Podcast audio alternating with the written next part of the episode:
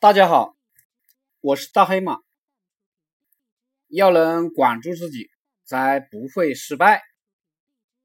原文：子曰：“以约失之者先也。”大黑马解读：知道约束自己、管住自己、比较谨慎的人，失败的人很少，失误的很少。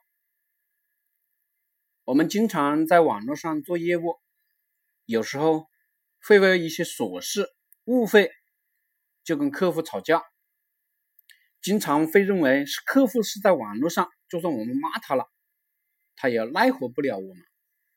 于是对自己的道德素质、言辞就不是那么能约束自己了，无底气的话都敢讲，无底线的事都敢做。前一段时间，有一个女客户在某宝上买了东西，给了差评，然后店主通过电话跟这个客户吵了起来。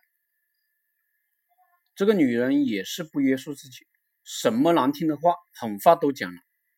结果这个店主居然就坐车找到了这个女客户，还打了这个女客户。当然。最后，这个店主也进了拘留所。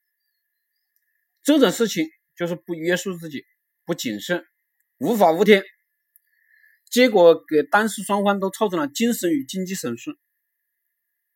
再举个例子，现代社会大家都有电脑玩，都有游戏玩，明明第二天要上班，但是还是不会约束自己，玩到很晚，结果呢？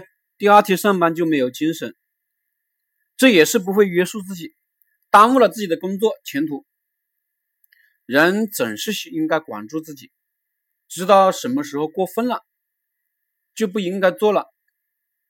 善等人先天性的就能管住自己，中等人犯错了，知道这样不好，别人告诉他了，知道疼了。才能管住自己，而下等人呢，就只能一次次的感受到肆意妄为给自己带来的损失，还是不知悔改，